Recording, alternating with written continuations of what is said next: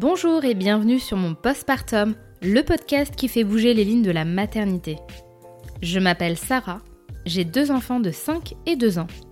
Et ces dernières années, plusieurs questions et réflexions ont traversé mon esprit à propos de mon rôle de mère. Pourquoi cela n'était pas inné et évident? Est-ce que c'était normal de se sentir seule D'avoir des sentiments ambivalents vis-à-vis de mon enfant? Pourquoi certaines personnes n'osent pas parler de leurs difficultés? Comment se fait-il que ces sujets ne sont pas davantage politisés? Et surtout, existe-t-il des solutions pour s'en sortir? J'ai coutume de dire que le postpartum est le premier chapitre de cette grande aventure parentale. Alors parlons-en. Ici, vous trouverez des témoignages sincères, touchants et bien souvent percutants. Il y aura également des professionnels avec qui nous pourrons comprendre certains aspects scientifiques, sociaux et politiques de la maternité. Enfin, J'espère qu'à travers cet espace, vous pourrez trouver du soutien, du réconfort et déculpabiliser. Pour soutenir mon postpartum, n'hésitez pas à mettre 5 étoiles sur vos applications d'écoute, à me laisser un commentaire et à le diffuser auprès de votre entourage. Je vous souhaite une très bonne écoute. Sarah est réalisatrice et cofondatrice de l'association féministe et antiraciste LALAB. Elle rêve depuis petite de devenir mère Entourée d'une famille aimante et de femmes inspirantes, elle imagine déjà transmettre sa culture, son savoir et ses convictions à un enfant à venir. Alors quand Ismaël vient au monde, tout s'accélère. Depuis 18 mois, son quotidien est un tourbillon sans fin où cohabitent émerveillement, fatigue, questionnement et amour. Avec Sarah, on a parlé de son travail militant qui impacte tous les aspects de sa vie. De son postpartum immédiat, très préparé et entouré de l'épuisement en tant que parent qui passe inaperçu, du postpartum qui s'éternise et est invisibilisé par la société, et enfin de la gratitude qu'elle ressent quand elle pense à son village qui l'accompagne dans sa maternité.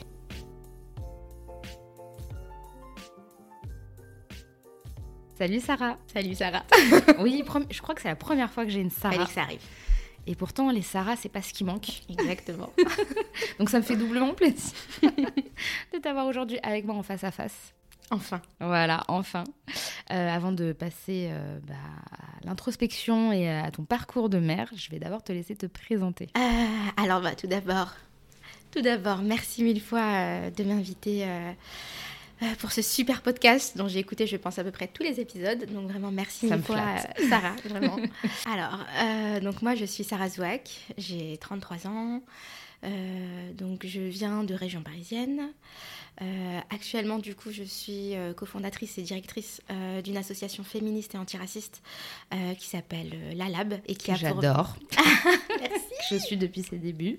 Trop bien. Et donc, qui a pour but voilà, de faire entendre les voix et de défendre les droits des femmes musulmanes en France, puisqu'elles sont vraiment à l'intersection de plusieurs discriminations, dont le sexisme, le racisme et l'islamophobie. Et je suis également réalisatrice de documentaires, donc notamment une série documentaire qui s'appelle le Women's Sense Tour, in Muslim Countries à la rencontre de, voilà, de femmes musulmanes euh, inspirantes dans le monde euh, qui allient sereinement euh, justement d'un côté leur foi et de l'autre côté leur engagement féministe. Et puisque c'est quand même beaucoup le sujet qu'on va aborder aujourd'hui, je suis aussi du coup donc une jeune maman. je suis la mère du petit Ismaël qui vient d'avoir 18 mois. Et, et, voilà, et du coup donc je suis mariée à, Rachid et ma famille, puisque c'est important pour moi, n'est pas composée que de tous les trois. vraiment euh, mes parents sont extrêmement importants dans mon village et mes sœurs euh, notamment. Mais c'est super. Ça fait plaisir d'avoir une, jeune maman qui est entourée et qui ne se sent pas seule et qui intègre son village euh, au quotidien. moi, je te suis depuis longtemps. Même si tu ne me connaissais pas. J'étais une no-name à l'époque. J'ai toujours suivi l'actualité euh, de cette association parce que forcément, euh, ça me tient à cœur bah, de par mon identité. Et euh, c'est vrai que j'avais écouté une interview de toi à l'époque sur un podcast où tu parlais beaucoup voilà, de, de tes positions féministes, de ton militantisme. Et je me disais, waouh, c'est incroyable tout ce qu'elle fait. Elle fait des documentaires et tout parce que moi, j'étais jeune maman, tu vois. Et, et, je sais qu'à un moment donné, tu as dit, c'est marrant parce que moi, je suis vachement engagée, je, fais, je bouge et tout, alors que les gens de mon âge sont en train de se marier, acheter des appartements éventuellement, euh, commencer à faire des bébés. Et euh, moi, je me sens en décalage. Mais c'est vrai que tu n'avais pas expliqué comment toi, tu le vivais peut-être euh, intérieurement. Tu faisais juste un, un état des lieux. et je me suis posé la question, mais est-ce qu'elle a envie d'être mère ou est-ce que, bah, comme peut-être certaines mm. activistes, elles n'ont pas le temps et c'est OK? Et Là, j'aimerais te, poser la question, même si je connais un petit peu la réponse. Est-ce que tu as toujours voulu avoir des enfants? Eh bien, très bonne question. Et c'est vrai qu'en effet, quand je dis ça pour poser le contexte, euh, c'était au tout début de la création de la lab. Euh, je pense que ça devait vraiment être 2015-2016. Et j'étais voilà, clairement dans une autre euh, phase de ma vie. Voilà, je, rentrais de tous ces voyages partout dans le monde. Voilà, j'avais une fougue sur le, voilà, le côté militant et comment on devait s'organiser politiquement. pour autant, j'ai toujours voulu être mère. Mais j'ai vraiment. Euh, c'était, c'était plus profond que tout ce que tu faisais euh, Ou c'était juste bah, une projection comme beaucoup de femmes peuvent l'avoir? Non, c'était extrêmement profond. Donc c'est ça qui est drôle. Et je trouve assez bizarre, puisque je trouve que dans le, le féminisme euh, actuellement, souvent en plus, on, nous opposait euh, les deux, comme si voilà, c'était pas possible d'être féministe et, mère. Pour moi, ça n'a jamais été euh, une, contradiction, une question. Et, et, je pense aussi des, des modèles de, voilà, de, de, ma propre mère, qui, qui, voilà, qui était une femme qui, travaillait énormément, qui a élevé ses trois filles avec, avec mon père et tout. Et donc, moi, en fait, j'ai toujours voulu être mère, mais c'est-à-dire depuis vraiment toute petite. J'adorais déjà les enfants, je jouais énormément avec les enfants quand moi-même j'étais une enfant. Donc, Mais pas dans le côté euh, tu vois, euh, poupon, jouer à la poupée. Ça ne m'intéressait absolument pas ça. Mais vraiment, pour le coup, ça ne m'a jamais intéressé. Moi, c'était les vrais bébés, les vrais enfants, les vrais, les vrais tout petits, quoi. Et euh, par contre, je me rappelle très bien, et je l'écrivais à l'époque déjà dans mon journal intime, qu'il y avait deux choses qui étaient, qui me travaillaient. Alors déjà toute jeune, hein, je pense que j'avais 8 mhm. ans.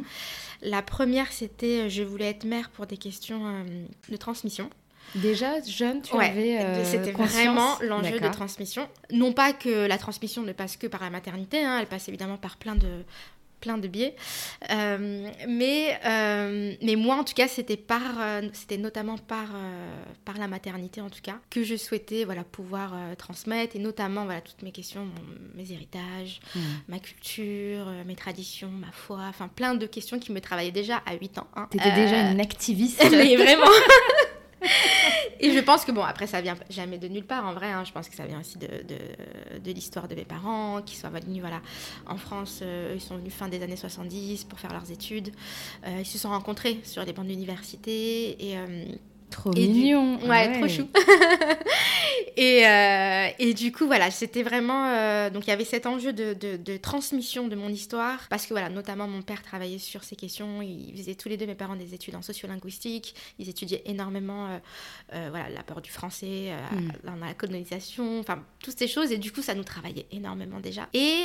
Par contre, la deuxième chose qui est peut-être un peu plus bizarre, c'était j'ai toujours souhaité être mère, mais j'ai toujours su que ce serait difficile. Tu veux dire euh, physiologiquement? Exactement. D'accord. Euh, Parce que on t'avait, enfin, il y avait eu un eh ben passage médical ou? Eh ben non.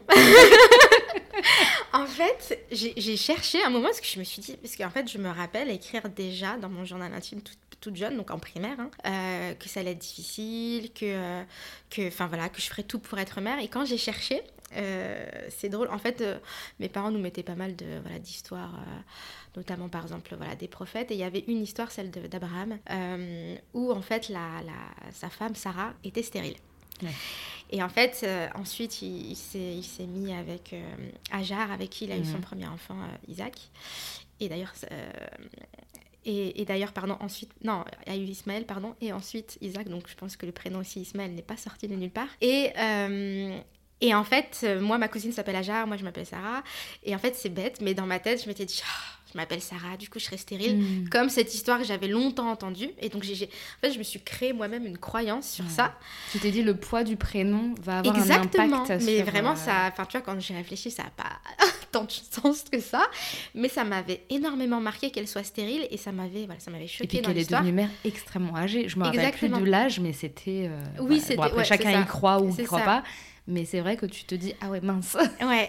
Et du coup, bah, comme ma cousine c'était à Jarre, je lui disais, ah, mais toi, t'auras des enfants. Et puis moi. Ah oui, d'accord. et puis moi, ça se trouve, je serai stérile. Et en fait, par la suite, ça s'est avéré des questions, euh, enfin, qui sont. C'était presque une prophétie autoréalisatrice, puisque du coup, j'ai découvert ensuite que j'avais une endométriose. Euh, et donc, tout de suite, ça a été l'un des les premiers trucs qui me faisaient. C'était même pas la douleur, alors que pourtant, la douleur m'achevait. Enfin, je m'évanouissais tous les mois. Je... Enfin, vraiment, j'en vomissais. Enfin, j'ai vraiment des douleurs terribles. Mais moi, quand j'ai lu endométriose, c'était. Euh... Infertilité. Ouais, c'était ça. C'était un risque, euh, effectivement, qui n'est pas tout le temps le cas. Hein. Ouais, en fait, c'est juste que c'est plus difficile. C'est même pas que tu es stérile, c'est juste qu'en effet, il peut y avoir des problèmes d'infertilité. Et je me rappelle, moi, voilà, poser en plus cette question directement à ma gynécologue. Et, euh, et là, bon, comme quoi aussi les, voilà, les violences. Enfin, c'est important de me situer, donc je suis aussi voilà, française, marocaine, euh, arabe, euh, musulmane, africaine. Et euh, je pense que ça, c'est important que je le dise parce que du coup, ça a une incidence sur le, le lien que j'ai avec le monde médical, avec les violences obstétricales pardon, que j'ai pu vivre, avec enfin voilà, les violences du monde médical qui ont aussi forgé mm. mon féminisme. Et, je me rappelle quand je lui ai dit ça, c'était une, une, très grande, euh, enfin c'est la spécialiste sur la question de l'endométriose en fait à Paris. Euh, et j'étais vierge à l'époque, et elle mm. m'avait dit, euh, non mais madame, vous savez que pour faire des enfants, vous savez comment ça marche. Alors attendez, je vais vous expliquer. Et j'étais là, genre mais elle est sérieuse, elle est en train de m'expliquer comment faire des enfants celle-là. Et elle me prenait de haut. Et elle, la me, elle me disait, j'imagine que chez vous, on parle pas de ces sujets. Alors enfin hyper hyper mm. condescendante. Et là je m'étais dit mais elle est, et pleine de clichés Ouais, plein de clichés, plein de biais racistes, sexistes. Et en fait, elle me voyait comme une pauvre petite femme musulmane à qui vraiment elle expliquait. Et du coup, en fait, elle n'a pas du tout répondu à moi vraiment. Euh, en fait, vraiment, j'avais peur. Je me disais, est-ce que je peux avoir des enfants? Et elle était juste en train de se foutre de moi. Et en train de m'expliquer, en fait, euh, comment, du coup, faire des enfants. J'avais quand même plus de 20 ans. Il y a eu ça. Il y a eu ensuite, voilà, j'ai eu aussi une maladie auto-immune. Euh, qui ne facilite pas. Qui ne facilitait pas non plus. et puis, il y a aussi voilà, d'autres questions. J'ai même vécu au tout début de de bon mariage, du coup, euh, du vaginisme. Et euh, ce qui, du coup, juste aussi concrètement, c'était euh, difficile. Et donc, c'est vrai que hum, en fait, à chaque fois, je me disais, mais c'est ça, en fait. C'est vrai que c'est la prophétie. La prophétie se réalise, c'est-à-dire qu'à chaque fois, j'arrivais enfin à, avancer dans, dans, mon cheminement sur des questions justement de maternité. En fait, c'était c'était compliqué. Et ensuite, bah, du coup, le jour où vraiment on a voulu avoir ce projet enfant avec, avec mon mari, ce projet bébé, bah, ça nous a pris un petit peu plus d'un an, quoi. Et, et, au final, avec du recul, aujourd'hui, c'est vrai que je me dis, bon, un an, ça va, ça va. En vrai, c'est une moyenne. Et en plus, c'est la. je crois que c'est la moyenne. Que moi, au final, quand je regarde, j'avais l'impression que tout le monde tombait enceinte à ce moment-là. Et en fait, quand tu leur demandes, elles te disent Ah ouais, non, mais moi, ça fait un an et tout. Tu vois, donc hmm. j'étais en mode Ah ok, mais, mais dites-le Il y, a une projection de... qui est animée, je pense, par les réseaux sociaux, les films, où à partir du moment où le couple décide, bah, c'est un peu comme un cadeau de Noël. Tu sais, tu te réveilles un matin, t'es enceinte. Mais... Alors que dans les faits, je crois que dans les chiffres, c'est entre 8 mois et 14 mois, un truc comme ça. Euh, ouais en moyenne. C'est ça. Donc euh, ça va quand même. Ça pour quelqu'un qui s'imagine Mais sur le moment, euh, oui c'est ça. Mais sur le moment, en fait, c'était genre euh, bah, déception sur déception. Hmm. Dès que j'avais mes règles, déjà mes règles sont douloureuses, donc déjà j'étais achevée. Mais là, c'était en plus à chaque fois un projet bébé qui est enfin voilà qui, qui repartait du coup j'ai ouais, je me rappelais juste pleurer littéralement tous les mois enfin même, je me rappelle que j'organisais tout mon mois par rapport à ça. C'est-à-dire, ça devenait. Ah euh, et en plus, j'en parlais à personne, parce que c'est hyper tabou au début de, de dire que t'as un projet bébé, je trouve. Alors et puis, ça peut être intrusif aussi, parce que quand tu le dis, après les gens, alors, alors. Oui, c'est ça, t'as l'impression que tout le monde t'atteint. Genre, voilà, exactement. Et du coup, ouais, j'avais trouvé cette, cette période, en tout cas, de ma vie. Euh, extrêmement difficile. Donc toi, avant de rentrer dans la maternité, déjà, c'est ça. Mais, et en même temps, c'est ça qui, euh, qui m'a beaucoup aidé peut-être, on va dire s'il y avait un, petit mal, euh, un petit bien dans ce mal, c'était que du coup, je me préparais déjà euh, sur ces questions liées à la maternité. Quoi.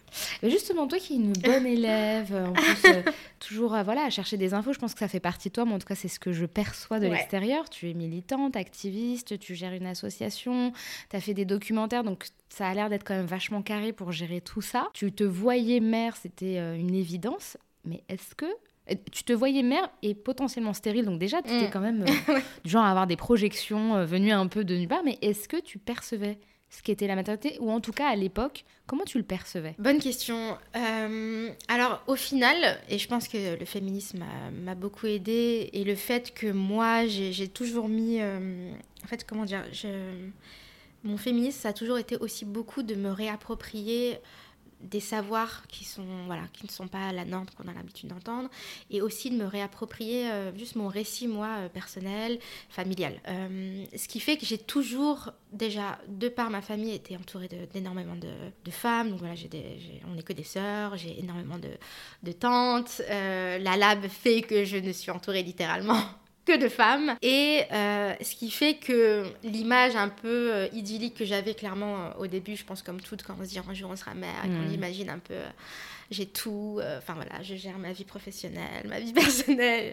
Bon, hop, avant la grosse claque là qu'on se prend toutes. Mais assez rapidement quand même, j'ai pas, j'avais pas cette idée un peu fantasmée, enfin ouais, un peu fantasmée de, de, de, la maternité. Je voyais en fait à quel point c'était aussi beau que difficile quoi.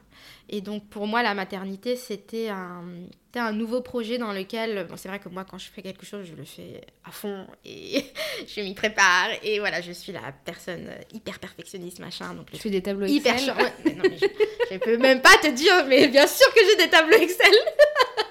En plus, moi, j'ai suggéré en me disant, mais non, elle va, elle va pas aller jusque-là. Ah non, mais non, mais ça, c'était la période avant, parce qu'après, tu n'as plus le temps de, déjà d'ouvrir un ordinateur. Mais en tout cas, quand je préparais mon, ma maternité, en effet, j'avais des tableaux Excel. Hein. Et du coup, je savais que ça allait être dur, puisqu'en fait, les mères euh, autour de moi euh, me le disaient. Mais comme en fait, j'ai toujours rêvé d'être mère, c'est pas que moi ça allait aller, tu vois, parce qu'au final je pense qu'on se dit beaucoup ça et en fait non, en fait toi tu vis tous les mêmes problèmes. Mais en fait ça arrivait aussi dans un, dans un cheminement où tu vois j'avais énormément travaillé, j'ai enfin j'ai toujours beaucoup fait, ce qui fait que je m'étais dit là j'ai envie de me concentrer sur la maternité et que voilà je voulais y mettre vraiment toute la place euh, qu'il fallait. Hmm. Et, euh, et, bref, on en parlera dans la préparation, je pense, du postpartum. Mais voilà, c'était pas quelque chose que j'idéalisais mais c'était quelque chose dont j'avais envie euh, de façon viscérale. D'explorer, de, vivre en fait, malgré les potentielles difficultés. Ça t'a pas freiné? Non, pas du tout, pas du tout. J'attendais ça avec impatience. Donc après un an d'essai, bah, il y a un petit bout qui débarque dans ton vidou. Tu es quand même propulsé euh, dans la maternité, hein, même si voilà, on dit que la grossesse est un peu un entre-deux. Euh, comment ça s'est passé en termes de préparation? Est-ce que déjà tu étais dans la projection future, c'est-à-dire avec un enfant, ou est-ce que comme beaucoup de femmes, et parce que la société nous pousse à ça, te met dans une bulle de grossesse avec le marathon, on arrive à l'accouchement et après, après on verra quoi. C'était comment pour toi? Euh, C'était un peu des deux clairement. C'est-à-dire que je me suis énormément préparée euh, à la grossesse et à l'accouchement. Mais j'ai énormément préparé l'après parce qu'en fait, c'était justement. En fait, comme j'ai passé évidemment cette année-là euh, en mode projet bébé à écouter littéralement tous les podcasts liés à ce sujet. Donc, un des trucs qui revenait tout le temps, c'était. Euh, j'aurais aimé être mieux préparée, voilà, que le savoir c'est le pouvoir, que j'aurais aimé avoir plus de femmes autour de moi qui me racontent.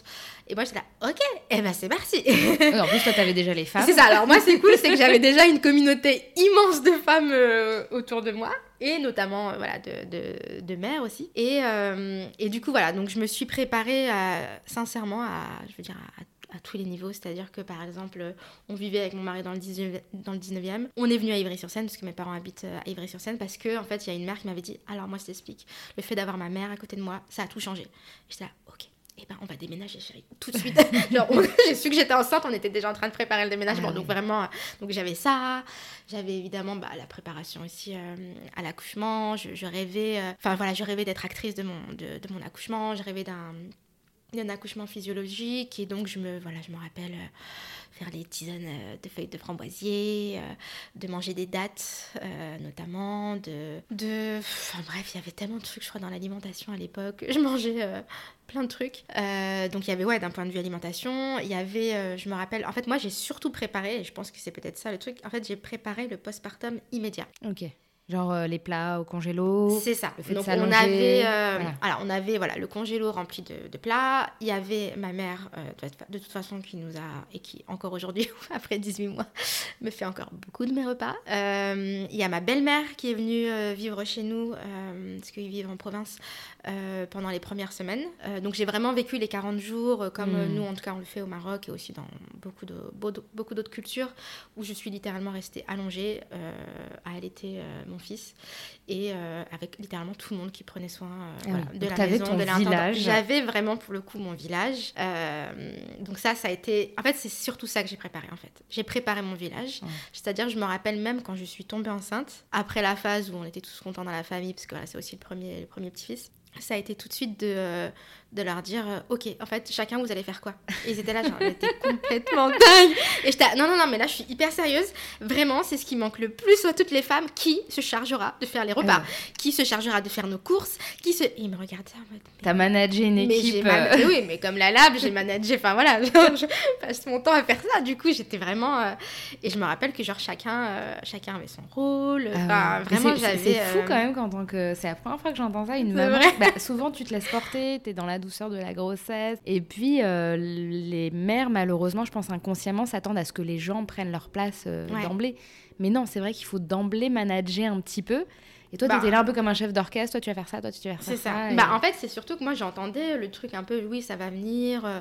En fait, je trouvais qu'au début, les gens euh, t'aident, c'est-à-dire qu'ils vont mm. t'aider, ils vont participer à ta petite cagnotte pour te faire des petits cadeaux, tout ça. Mais en fait, ce que j'entendais, c'est que l'après, il n'y a plus personne. C'est-à-dire mm. que tu as tes premiers SMS en mode ça va, comment tu vas bien, mm. Et après, il n'y a plus personne. Et donc, moi, j'étais en mode, attends, le moment où c'est le plus difficile, il n'y a plus personne. Non, mais attendez, on va, on va organiser ça tout de suite et dès maintenant, tu vois. Donc, tu as sorti un tableau Excel. Donc, j'ai encore eu un tableau Excel.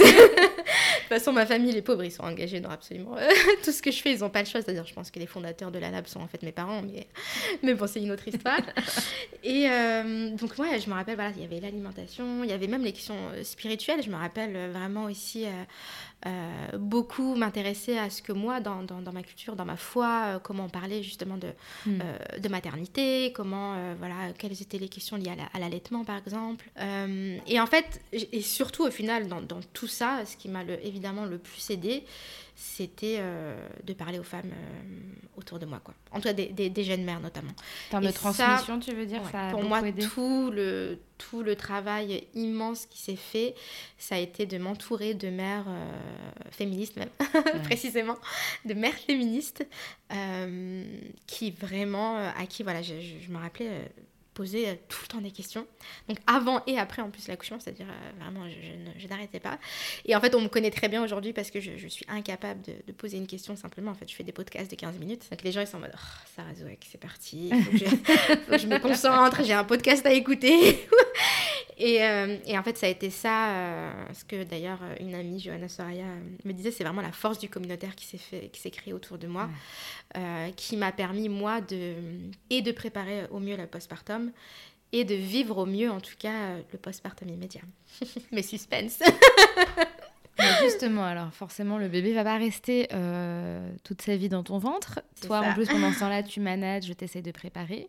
Donc, si je comprends bien, euh, tu avais quand même une projection de l'après, mais c'était sur un après court. C'est ça. Est-ce que c'est parce que le postpartum, tu avais une définition plus ou moins erronée, parce qu'elle a changé cette définition Tu t'imaginais que passer les 40 jours, parce que moi aussi, on a des origines communes, mm on m'a ressassé les 40 jours comme si au 41e jour. Ouais, c'était la libération, c'était génial. Euh, mon fils allait conduire sa voiture, allait, faire sa vie et moi retrouver mon corps, mon esprit et tout, alors qu'on se rend compte que c'est beaucoup plus diffus que ça. Euh, toi, comment ça s'est passé? Parce qu'il y a eu les 40 jours, là il a 18 mois. Mm. Quand est-ce que tu as commencé à voir que ça coïncidait pas trop avec les infos que tu avais eues en amont? Ouais, bah bizarrement, j'étais déjà au, au, fait que le postpartum dure au moins 3 ans. Donc avant d'avoir ah mon fils. Ouais, ouais, j'avais lu voilà notamment bah, Ilana Weisman euh, hmm. euh, sur la question du postpartum. J'avais suivi euh, voilà la, la, mobilisation avec le hashtag. j'avais enfin voilà, j'avais écouté énormément. J'avais interrogé toutes les voilà toutes les mères autour de moi. ce qui fait que j'avais quand même bien compris que clairement c'était pas immédiat. Mais c'est comme si ce que j'avais entendu c'était que la difficulté de l'accouchement, la difficulté du fait de ne pas avoir été entourée, faisait qu'en fait par la suite ça ça, crée, tu vois, les conséquences étaient hmm. par la suite. Et donc moi, je m'étais dit, si je sécure cette première partie, où tu vois, au début, bah, en fait, pareil, par exemple, euh, en fait, je pense que j'étais tellement informée sur certains trucs qu'au final, ça m'a paru plus simple. En fait, la, difficulté, elle est venue sur vraiment d'autres sujets. Par exemple, je me rappelle que mes amis me disaient Ah, tu sais, les tranchées, par exemple, tu vas saigner après avoir accouché, du coup, tu vas être fatiguée et tout. Bah, je me rappelle que c'était le cas, mais comme je m'attendais en fait aux douleurs de mes règles et je me disais en fait moi dans ma tête je me disais mais attends comment tu fais? Tu gardes ton bébé t'as tes douleurs de règles en fait j'avais pas de douleur donc tu sais j'étais en mode ah bah en fait ça va donc vois il y avait plein de petits mmh. trucs comme ça où je m'étais dit ah bah ça ça va tu vois. Ah bah ça ça va. Donc mmh. au début ça allait au début, ça allait. au début, ça allait. Et, euh, et j'étais si bien entourée qu'en fait, presque, j'avais pas le temps. C'est-à-dire que vraiment, j'avais ma mère, ma belle-mère tout le temps avec moi, mon mari, euh, vraiment H24 avec moi, à s'occuper littéralement de tout, sauf, bah, du coup, euh, l'allaitement, quoi. Mm. Mais c'était lui qui changeait les couches, c'était lui qui, je me rappelle, lui faisait faire, je sais pas, son rose, mm. c'était lui qui le berçait, c'était lui, tu vois. ce qui fait que vraiment, ouais, en tout cas, ce premier mois, il a été, il a été un, assez incroyable. C'est-à-dire, déjà de l'accouchement, bon, comme d'habitude, ça s'est pas exactement passé euh, comme prévu, hein, mais je pense que ça, on nous le dit dès le début et on y croit. On se dit, non, mais moi, t'inquiète. moi, ça va se passer exactement comme je voulais. Moi, c'est simple, à la première minute, mon premier rendez-vous, euh, parce que moi, je rêvais euh, même quasiment d'accoucher chez moi, tu vois. Donc, j'avais ce genre de projet. Et en fait, j'étais partie voir mon médecin pour ma maladie auto-immune et, et qui m'avait dit, mais, mais qu'est-ce que vous racontez Mais avec votre maladie, en fait, vous allez être suivi, vous allez être suivi ici, en fait. Et alors, même pas, il m'a laissé le. Tu sais, moi, je me voyais déjà dans les hôpitaux un peu. Euh, tu, enfin, ce qu'on nature. exactement. et il m'a dit, la pitié salpêtrière, euh, Paris 13 et tout. Et, et je me rappelle sortir en pleurant, en me disant, non mais attends. Oui, toi, il fallait du niveau 3, en fait. Tu pouvais ah, pas aller. Euh, bah, même pas forcément niveau 3, ah mais il fallait que je sois suivie, en fait, par ce médecin. En fait, en gros, le, médecin qui gère justement ces questions de maladie auto-immune travaille en fait conjointement euh, hmm. avec euh, le, service maternité. Et en fait, parce que les deux, en fait, justement, ça, peut avoir une incidence sur, euh, sur ma grossesse. Donc il me dit en fait non, mais vous avez, c'est même pas vous choisissez, c'est en fait vous êtes ici et c'est ici que vous allez accoucher. Donc tu vois, genre à la première minute, j'étais là genre attends mais ça fait un an que j'écoute des podcasts en mode non mais moi je vais accoucher dans un bain machin. Donc là je me suis pris ma première gifle, tu vois, j'étais genre ok d'accord, on n'a même pas fait on n'a même pas fait semblant de, de me le dire à 8 mois. Non, moi, ça faisait même pas, je pense vraiment, ça faisait un mois que j'étais enceinte, tu vois. Donc là, j'ai fait genre, ok. Mais du coup, j'ai tout fait pour me dire comment, euh, comment quand même, tu vois, j'allais avoir. Me le réapproprier, quoi. C'est ça. Et c'est là où j'ai trouvé que c'était quand même. Euh, enfin ouais, extrêmement difficile à l'époque parce que je me rappelle par exemple de ne pas vouloir de péridurale, tout ça. Mm. Et, les médecins me dire, euh, non mais en fait je vous explique, 90% des femmes ici le font, donc vous allez le faire. Et j'étais là genre, d'accord, moi j'aimerais bien ne pas avoir de péridurale. Enfin, en tout cas, essayer, je dis pas que je suis contre, je dis juste que j'aimerais avoir le choix. Et, euh, et, en, fait, en fait, personne t'écoute, tu vois. Hmm. Et donc, c'est très infantilisant. Ouais, vraiment, j'avais l'impression que comme toujours, en fait, comme toute ma vie, hein, depuis que j'ai 12 ans et que je m'évanouissais pour mes règles, en fait, le, corps, médical, enfin, ouais, le corps médical, les soignants me prennent de haut, quoi. Et donc, moi, le féminisme, c'était genre apprends à dire non Sarah apprends à tu vois genre vraiment j'étais j'arrivais avec genre hyper préparée et au final euh, j'étais là genre ok Et, euh, mais quand même, du coup, jusqu'au bout, euh, j'ai vu qu'en fait, ils avaient quand même une salle de naissance nature. Ils avaient plein de choses. Il y avait des chambres individuelles et tout. Donc, vraiment, c'était cool. Mais pour autant, donc j'y ai cru, on va dire, au final, quand même, les 9 mois que j'allais mhm. euh, vivre cet accouchement complètement physiologique. Donc, je me suis énormément préparée. J'ai fait des cours, évidemment, de préparation à la naissance. J'ai voilà, j'ai vraiment tout fait. Et, et au final, au 9e mois, mon médecin m'a dit que là, ma maladie auto-immune, c'était amplifié. Ouais. ouais. Et que du coup, j'allais être déclenchée. Et pour moi, c'est simple, c'était littéralement le pire scénario qui pouvait m'arriver, c'était le déclenchement. Parce que justement, évidemment, comme première de la, de la classe que j'étais, j'avais lu que le déclenchement, ça pouvait aussi directement euh, ensuite avoir toute une série de, conséquences sur euh, même jusqu'à jusqu'au césarienne, tout ça. Donc autant te dire, c'était pas du tout mon projet, mon projet de naissance. Et donc jusqu'au bout, je me rappelle, euh, enfin vraiment, je priais en ma fête qui vienne avant cette date qu'elle m'avait fixée. Hmm. Et il s'avère que la date qu'elle fixe, et là je me dis, même mon accouchement était féministe. Euh, c'est le jour euh, de la grande manifestation des sages-femmes. Ah, d'accord. et j'étais en mode yes J'étais là, ah, du coup, vous ne serez pas là, je vous soutiens à 1000%, allez donc manifester. Décalons ce déclenchement à un petit peu plus tard, il n'y a pas de problème. Et elle non, mais vraiment, c'est important. J'étais là, genre, vraiment, on n'est pas à trois jours près. Et moi, dans ma tête, je me disais, dans ces trois jours, c'est sûr que ça va arriver. Bon, euh, sans suspense, ce n'est pas arrivé. l'enfant ne voulait pas sortir à ce moment-là. pas coopéré. non, pas du tout. Et j'ai tout fait. C'est-à-dire que je, je, montais les escaliers, j'ai fait le ménage, j'ai... Enfin, tu vois, j'avais un... Je peux même pas te dire, parce qu'en plus, quand j'avais un désir d'enfant tellement immense, ça se voyait que j'étais... En... Enfin, on a... Tout le monde croyait que j'avais des jumeaux, tu vois. Genre, j'avais un ventre énorme. Mm. Et j'étais quand même là, en train de faire du sport et en train de danser sur mon ballon. Donc, vraiment, on a tout testé, ça n'a pas marché. Et du coup... Euh, et ouais, et du coup, donc, très rapidement, sur l'accouchement, euh, ça a commencé difficilement au sens où euh, bah, ça n'a pas commencé comme je voulais puisque j'ai été déclenchée. Après, c'était avec un, les petits ballonnets là. Hmm. donc dès qu'on m'a mis ça, ça a été super, super douloureux. donc la première partie, on va dire, de l'accouchement, en tout cas de la mise au travail, elle a été difficile. Mais ensuite, j'ai eu l'accouchement de mes rêves. Ah, super Ouais, c'est bizarre et je m'attendais pas pour le coup à ça. Mais en fait, et comme quoi, c'est encore le féminisme qui m'a sauvée, j'étais tombée sur une, une sage-femme euh, en or qui m'avait suivie et qui adorait le fait que je sois féministe et que je vois que j'ai créé la lab. Et, euh, et, elle avait dit non mais moi c'est simple, je vais me battre pour être présente le jour de votre accouchement et tout. Donc j'étais trop genre. Euh, et donc je me rappelle pleurer dans ses bras en lui disant moi c'est simple, en fait j'ai une seule demande, c'est que vous me souteniez. C'est-à-dire, juste, j'ai besoin juste de quelqu'un qui me dise Tu vas y arriver, tu vas y arriver, tu vas y arriver. Et elle était là, mais c'est pour ça que je suis là. Et j'étais là, genre, mais c'est pas du tout ce que j'entends d'habitude. Où les meufs, elles passent, elles arrivent, elles te touchent, elles ressortent et tout. Donc je lui disais S'il vous plaît, je veux juste ça. Vraiment, je vous demande rien. Et donc c'était enfin, c'est un amour, cette, euh, cette femme. Et en fait, ce que j'ai su par la suite, c'est que le jour de mon accouchement, elle n'était pas là. Ah mince. Et j'étais là, fuck. Et j'étais en mode non, elle n'est pas là et tout. Et, et pour autant, toutes les sages-femmes prenaient énormément soin de moi, ont respecté euh, vraiment à la lettre mon, à la lettre mon, mon, mon projet de naissance, pardon. Mhm. Et ce qui s'est passé en fait, euh, c'est que dès qu'en fait je suis rentrée en salle, euh, vraiment en salle de travail, elles ont tout fait pour que je vive vraiment cet accouchement physiologique. Et donc ça a été, enfin, je dis que ça a été le plus beau moment, enfin franchement pas le plus beau moment de ma vie, on va, on va arrêter avec cette phrase parce que quand même j'étais en train de souffrir. Mais ça a été un magnifique moment parce qu'à lui seul, cette journée, c'est comme si euh, tout, comment dire, tout mon projet féministe et aussi tout l'amour que j'ai pour le, lien, notamment euh, des femmes autour de moi, hmm. avait lieu. Et jusqu'à, parce qu'en fait c'était la période du Covid, donc tu sais, il y avait à l'époque, euh, il y avait que mon mari qui pouvait venir euh, euh, à mes côtés. Et donc je me rappelle, donc voilà, vraiment être dans le bain, au hmm. chaud, vraiment avec mon mari qui m'appuyait, parce qu'on avait appris les points sur lesquels il fallait appuyer, tu vois. et en fait je sors, et vraiment ça faisait des heures, des heures que j'avais des contractions, que j'avais vraiment super mal. Mais je tenais, tu vois. Et donc là, bon, moi, je voulais pas qu'elle me, qu'elle me dise à combien j'étais. Je voulais vraiment, tu vois. Et là, je leur dis, bon, dites-moi, en mode, je pense que je vais accoucher dans une heure. Et là, elle me dit, euh, vous êtes à trois. J'avais tout donné, tu sais, j'étais là, genre, non mais. tout ça pour ça. tout ça pour. Non mais, j'étais là depuis la veille, dis-toi, parce que mon. Genre, j'étais là depuis la veille. Et ensuite, il m'a fallu, genre, déjà 24 heures avant que le ballonnet tombe. Donc, déjà 24 heures où tu souffres. Puis après, en fait, des heures à être dans le bain, à faire, euh, voilà, genre des chants et des trucs, pour qu'au final, elle te dise que t'es à 3.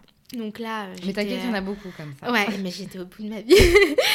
et là, ce qui se passe au moment où je me rappelle, j'avais trop mal. Euh, et je me dis, ok, là, Sarah, tu, tu dégagnes complètement. Je vois ma mère. Et donc, je sais, c'est pas possible que ma mère soit là. Enfin, c'est pas hmm. possible, on a le droit qu'il y ait une personne et tout, tu vois.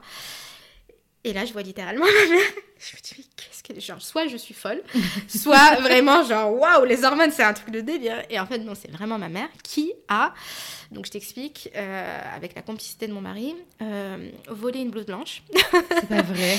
Et en fait, elle, c'est simple, elle a dit, non, mais moi, moi, c'est ma fille, c'est la première qui accouche de mes filles, je serai là tu vois. Et en fait, moi, ma mère a toujours été là pour moi, surtout. Vraiment, on a un lien assez incroyable. Mais là, par contre, c'était le moment où, tu vois. Et en fait, non, elle était là. Elle, a fait comme dans les films, quoi. Elle a fait comme dans les films. Et du coup, moi, je me dis, mais la pauvre shoot, elle va venir, elle va, enfin, elle va rester 5 minutes, ils vont la, ils vont la sortir. Et donc, évidemment, au bout de 5 minutes, l'infirmière lui dit, euh, non, mais madame, qu'est-ce que vous faites là euh, mais, mm. sortez et tout. Et là, ma mère se met à pleurer. mais c'est ma fille, mais, mais s'il vous plaît, juste 5 minutes et tout. Et là, cette, cette sage-femme, en fait, incroyable, lui dit, vous savez quoi Monsieur, ça fait genre des heures que vous êtes là, allez vous reposer euh, quelques minutes. J'étais là genre, déjà monsieur se repose, super. On en reparlera plus tard, chérie. monsieur, a monsieur a du repos. Et euh, elle lui dit, bah, vous savez quoi, on repart dans le, parce que c'est ce qui m'avait fait du bien, on repart faire euh, le bain. Et donc voilà, donc ma mère vient sur le bain et, et là c'est vraiment une crise de fou rire qu'on a. Et, et, aussi je vois l'amour qu'elle a parce que autant Rachid, mon mari, m'appuyait, mais tu vois, de temps en temps il faisait des pauses en mode, bon là j'ai un peu mal au pouce, je vais m'arrêter et tout. Hmm. J'étais là genre, ok. Autant ma mère, la pauvre, elle s'était pas arrêtée. Elle en fait, ah elle voyait ma douleur et était en mode, euh, voilà, je ferai tout. Et puis à ce moment, il y a un lien parce qu'elle sait, elle a été, enfin, c'est une mère. Elle, euh, en fait, elle fait tout pour moi. Après, il y a eu des trucs qui ont foiré c'est-à-dire je lui dis remets de l'eau froide, remets de l'eau chaude, elle se trompe, l'eau devient brûlante. J'étais en mode non mais là maman tu me sors de ma bulle. donc bon aujourd'hui on en rigole, mais voilà. Et du coup donc ça a été assez incroyable pour moi de me dire que, que déjà j'ai eu la chance d'avoir ma mère à, mes côtés. Euh, et en fait au lieu de rester 5 minutes, elle est restée plusieurs heures. Euh, avec donc j'avais mon mari et ma mère en cachette avec la complicité d'une sage-femme qui a compris. Donc ça c'était cool. Et puis après quand même et pour finir sur l'accouchement. Euh, sur le côté, on va dire, euh, voilà, sans péridurale, euh, à un moment c'était trop dur. C'est-à-dire que vraiment, je me suis dit, bon. le niveau de douleur, le niveau était, de douleur était immense. Je sentais que je sortais un peu de ma bulle et, je me rappelle dire à mon mari, va la chercher, je veux la péridurale, quoi. Et là, en fait, j'avais écrit, j'avais dit à mon mari, même quand je te demande la péridurale, en fait, ça veut pas dire que je la veux, c'est juste que je suis dans une phase de désespérance, tu sais. Mm. Donc en fait, ça veut, ça veut, ça veut rien dire. Et j'avais dit ça à toutes les sages-femmes. Le jour où je vous le demande, vous me l'amenez pas, d'accord? Et du coup, on avait trouvé un code avec mon mari où euh, si je disais ce mot, euh, ça voulait dire qu'en fait, non, non, là par contre, euh, parce qu'il m'avait dit, non, mais en fait, le, si tu le veux vraiment, je ne saurais pas faire la différence, tu vois. Donc, s'il te plaît, dis-moi un mot, tu vois. Bah ouais, c'est ça. Et en fait, c'est ce qui se passe, c'est-à-dire que je leur dis, je veux la péridurale, et j'entends la sage-femme et mon mari en train de rigoler, en mode, elle m'avait prévenu, elle ne veut pas la péridurale. et j'étais là, genre, je veux la péridurale. Et ils étaient vraiment en mode, ah, elle est trop mignonne. Bon, alors qu'est-ce que vous voulez faire? Je vous ramène le ballon et tout. Et là, je crie. Je me rappelle qu'on a un mot de passe qui est aussi débile que pastèque, et je dis, pastèque, pastèque, pastèque. Parce que mon mari adore la pastèque. Et là, il fait, euh, il lui faut la péridurale maintenant. et du coup, elle part la chercher et tout. Et au final, euh, ça ne marche pas. Ah bon? En fait, j'avais tellement mal qu'en fait, je ne comprends pas que en fait, je passe. En fait, à ce moment-là, quand je lui dis ça, elle me regarde, je suis à 5. Et je lui dis, là, j'ai vraiment une souffrance. Et je dis, En mm. fait, quand elle me dit 5, alors que ça fait vraiment plus de 24 heures que je suis en travail, je me dis non mais là il y a des limites tu vois. Je vais pas pouvoir faire 24 heures de plus pour les derniers. Non, c'est bon là j'ai tout donné tu vois. Et en fait elle me la ramène et tout et sauf que là j'étais à un tel niveau de douleur que c'est pas du tout le truc pépouze qu'elle m'a posé, tu vois, j'avais mm. vraiment trop mal donc elle me disait de pas bouger, j'étais là mais Oui, faire le dos. euh, T'es sérieuse? Ouais, c'est ça, j'étais en mode mais là je vais crier, tu vois. Et en fait, elle me dit vous allez voir dans 15 minutes ça va aller. Et en fait 15 euh, minutes ça va pas, une demi-heure ça va pas, 45 minutes ah ça va toujours pas. Mais c'est je les entendais. Pas dosé ou c'est parce qu'il y a eu un. Déjà, je leur avais dit de mettre le minimum parce que je voulais quand même. Euh, et en fait, on ne saura jamais pourquoi, mais ça n'a pas du tout marché. Et en fait, elle me dit Attendez, mais je comprends pas. Donc, je les entends en plus dire. Euh, donc, moi, en plus, j'étais vraiment en mode C'est bon, dans 15 minutes, Sarah, ça va aller. Hmm. Et en fait, ça n'allait pas du tout. Et puis tu vois la différence tellement quand mal. Durale, quoi. Tu ouais, bah non, bah, moi pas du tout. Et en fait, je leur disais J'ai mal, j'ai mal, j'ai mal. Et en fait, quand elle regarde, elle dit Ok, bah en fait, vous êtes à 10. Et en fait, je suis passée donc 1000 ans pour aller à 5. Et je pense une heure pour passer de 5 à 10. Ah oui. Tu vois et du coup, en fait, je pense, euh, je sais pas, sais pas ce qu'a fait mon corps étant ouais. non, mais la péridurale, on en a rien à faire là. Bouge de là, meuf. et ce qui fait qu'elle m'a dit, ok, bah dans une demi-heure, là, il est en train de glisser, euh, ça va commencer. Et là, donc moi, tu sais, moi, j'ai mal. Moi, j'étais déjà dans ma tête, euh, je vais être soulagée. Et là, elle reprend tout mon projet de naissance. Elle me dit, du coup, ah, vous aviez prévu votre playlist de musique, on vous la met Donc j'étais, mais de quoi elle me parle, ça là dans Moi, j'étais, moi, c'était fini. Moi, j'étais partie là. Donc elle me met ma musique. Euh, donc en plus, elle ne met pas beaucoup de lumière. Euh, mm. euh, bon, en même temps, il était, il était, ouais, il était minuit, quoi. après, elles, me, elles font quoi? Elles, font, elles me disent, du coup, vous voulez vous mettre sur le côté, à quatre pattes, vous ne mm. vouliez pas du tout la position gynécologique? Alors que moi, tu sais, j'étais en mode, j'étais sur le dos, en mode, j'ai trop mal. Et j'étais en mode, ah, c'est génial. Genre, elles, elles ont mm. tout repris. Alors que j'étais vraiment vraiment plus dans ça. Et en fait, elles ont tout. Euh, donc, j'ai pu accoucher sur le côté. J'ai poussé trois fois. Ismaël est né. Enfin, tu vois. Et hmm. du coup, là, c'est comme si autant ça a été super difficile, autant l'accouchement en lui-même. Je sais pas comment te dire, genre ma mère venait de partir, j'avais mon mari qui était là à mes côtés, j'avais ces, ces, deux femmes juste magnifiques, tu vois, à mes côtés qui ont suivi à la lettre tout ce que je voulais. Et là, bah, c'était le bonheur. Trop bien. Donc ouais, j'étais vraiment euh, extrêmement bien. Donc en plus, tu accueilles ton fils dans des euh, conditions. Bah... Alors moi, le seul truc en effet, c'était, euh, c'était l'allaitement. C'était le seul truc qui me faisait, euh, dont j'avais peur parce que je rêvais d'allaiter. Vraiment, c'était je sais pas comment l'expliquer. C'était vraiment quelque chose qui me fascinait. Je pense aussi, comme d'habitude, que ça vient de, l'histoire des femmes dans ma famille, où j'ai toujours vu, voilà, les femmes, en tout cas au Maroc, à l'été. Euh, que pas une, voilà, il n'y avait pas de, de, questions autour de ça. C'est-à-dire que c'était assez, assez naturel euh, dans ma famille. Et, euh, et je viens aussi de deux grands-mères qui, en plus d'allaiter tous leurs enfants, était. En fait, mes, mes parents ont tous les deux des frères de lait, tu sais. Mmh. Ça se faisait gros, beaucoup ouais, avant, c'est bien ça. sûr. ouais. Et du coup, je me rappelle que ces genres d'histoires, ça me, ça me fascinait. Je me disais, mais attends, en plus d'allaiter tes enfants, elles allaitaient des, des enfants qui ne sont pas les Mhm. leurs. Je trouvais ça assez incroyable. Et ma grand-mère, à l'époque, comme en fait, elle vivait juste en face d'un d'un dispensaire de santé, elle, euh, elle allait souvent. Euh, elle y allait lait. souvent donner voilà, du lait et aider. Voilà. Et Ah du oui, il y a coup, une vraie histoire autour de c'est ça. ouais. Et du coup, je, ah, je pense que ça, ça m'a aussi aidé. Et du coup, je, je voulais vivre la même chose. Là, je me Ouais. disais, mais moi aussi, je vais allaiter. Mais euh, 2021 fait que autour de moi, je n'ai quasiment que des femmes euh, qui me disent qu'elles n'arrivent pas, en fait, qu'elles n'ont pas réussi à, à allaiter, ce que je comprendrai plus tard comme je n'ai pas du tout été accompagnée dans mon projet euh, d'allaitement, Euh, mais qui me disaient, j'entendais, euh, ouais, j'avais pas assez de lait. Euh, euh, j'ai- j'ai- j'ai- je savais pas ce qui se passait pendant ma c'était c'était ou- super douloureux. Mm. Donc moi, c'est vrai que dans la préparation d'ailleurs, beaucoup ça s'est fait autour De l'allaitement. euh, de l'allaitement, c'est ça. Donc moi, je me rappelle arriver à l'hôpital avec, j'avais mes petits coquillages, c'est la petite crème euh, violette, euh, j'avais mes feuilles, euh, mes, enfin, mes, mes infusions, euh, j'avais acheté même équipée. des... J'étais... Non mais j'avais, j'avais une petite valise de spécial allaitement, tu vois. et donc je suis arrivée, et là, tu sais, quand ils m'ont, ils m'ont posé euh, Ismaël euh, sur mon ventre, euh, tu sais, ce truc hyper beau où en fait il est monté euh, tout seul. Et, euh, Comme un petit, une petite limace. c'est ça. Et monte. là, en fait, je me rappelle ne pas pleurer. Alors, je pleure tout le temps. J'ai pas pleuré quand j'ai accouché. Mais voilà, c'est quelques minutes après, quand je l'ai vu, Hmm. genre, faire ça, je me suis dit, mais. oh, je trouvais ça trop beau. Genre, Ouais. vraiment, je me suis dit, oh, il l'a fait. Alors que moi, attends, je me dis, attends, il faut que je me mette dans cette position. Vraiment, j'avais rien fait. Il il a commencé à, à téter. Et, et là, je me suis mise à pleurer en me disant, oh là là, j'ai trop de chance, j'ai trop de chance. je, je me rappelle me dire, j'ai trop de chance, j'ai trop de chance. Et, euh, et voilà, donc ça a commencé dans un effet euh, beaucoup, beaucoup d'amour, beaucoup de... Tout s'est passé pas comme prévu, mais magnifique Mais bien aussi. aussi, Ouais, quoi. c'est ça. Et puis en plus, toi derrière, tu t'étais équipée pour les semaines Ouais, qui ont suivi, comme tu le disais précédemment. Donc postpartum immédiat qui finalement roule bien. Parce que Exactement. logistique, euh, soutien, relais. euh, Et puis tu es encore sous hormones parce que finalement, les premiers jours, même si c'est un chamboulement, on, on tient parce que le corps est Ouais. extrêmement bien fait. Ouais.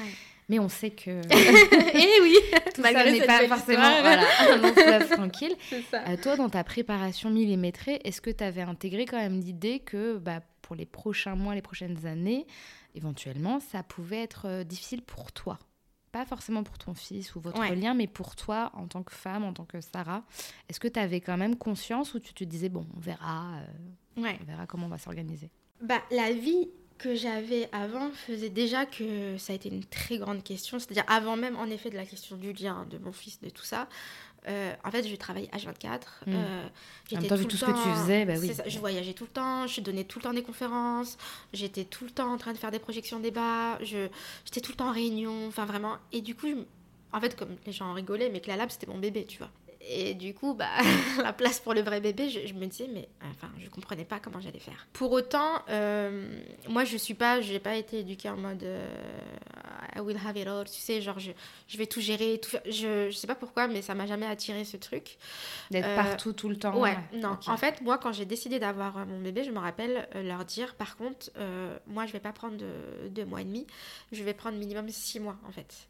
Et ça, ça a été une des grosses, une grosse partie de, de la préparation, d'ailleurs, j'en ai pas parlé, mais ça a été de, en fait, comment on va faire pour que la lab tienne. Tourne, ouais. C'est ça, parce qu'en fait, on a beau être un, un- un grand mouvement, on est vraiment des centaines et tout, euh, on, est, on était à l'époque en plus que euh, trois salariés, tu vois. Et donc dans le bureau principal qui gère les décisions. C'est ça, dans le, en tout cas dans le siège, ouais, c'est ça, euh, c'était, enfin, en tout cas qui sont là euh, au Tout jour le jour, quoi, euh, enfin vraiment au quotidien, on n'était que trois. Et du coup, je m'étais dit, mais comment, comment je vais faire? Et c'est assez, assez incroyable au final quand je réalise quand est-ce que je suis tombée enceinte, parce qu'on n'était que deux en fait à l'époque, Justine de Villaine, la cofondatrice de la Lab, et moi-même.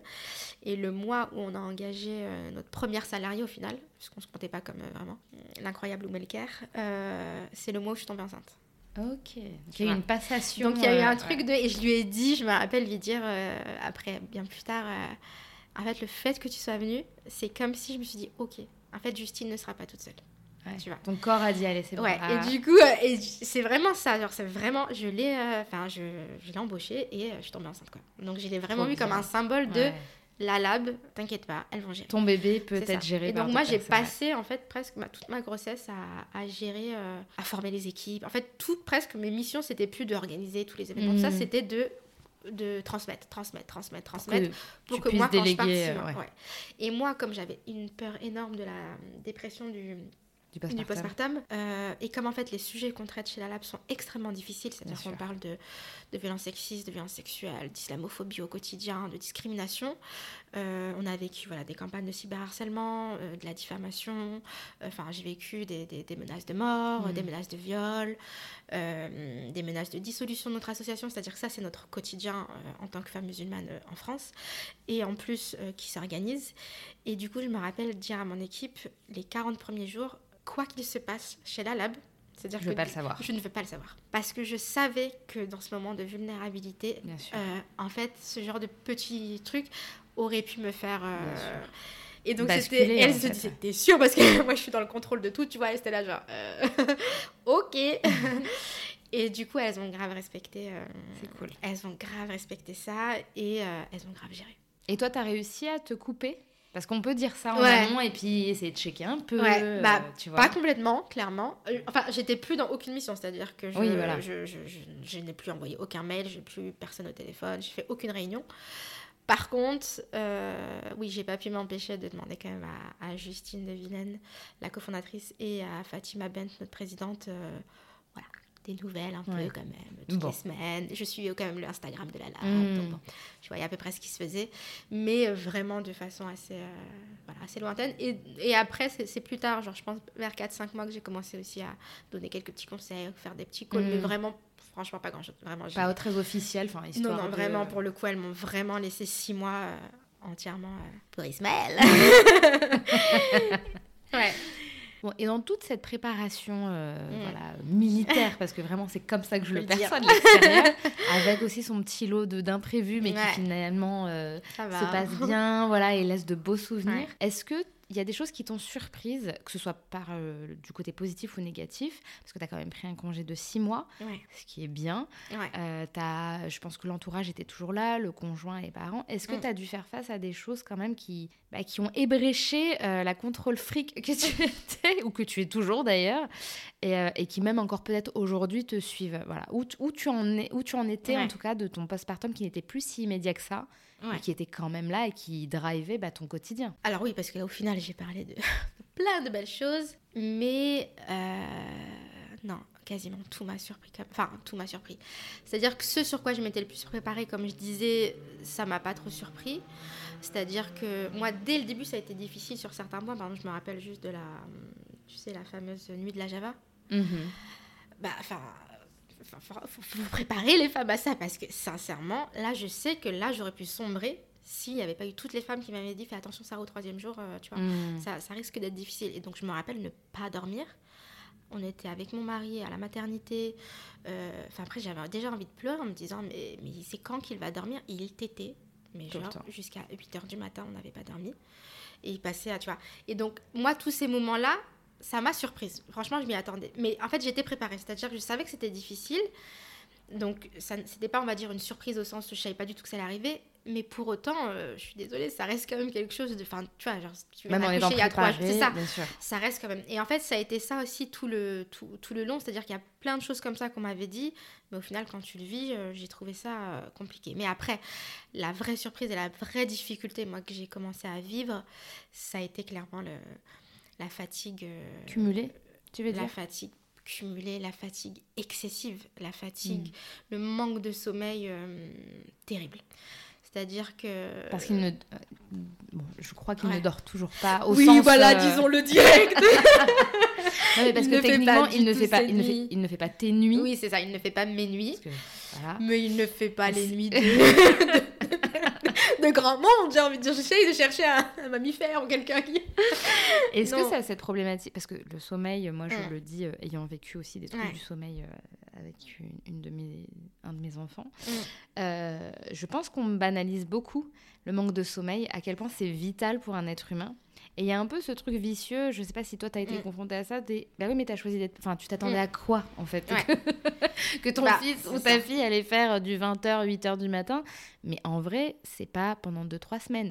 C'est pendant des mois et des bah, mois. en fait, moi je pense que c'est ça la difficulté, c'est qu'autant... Euh... En fait j'entendais déjà que bon, voilà, à 3 ans il pouvait encore se réveiller Autant moi, c'était toutes les deux heures jusqu'à aujourd'hui. Enfin, il se réveille Énormément. Énormément. Après, c'est pas des réveils au sens, il se réveille pas, il fait euh, la java, tu vois. Il se réveille, je lui donne le sein et euh, il se rendort. Mais tu fais des nuits Sauf fractionnées. que moi, en fait, je, je fais des nuits euh, vraiment euh, très fractionnées, quoi. Donc ça, ça a été... Et en fait, tout, c'est-à-dire que...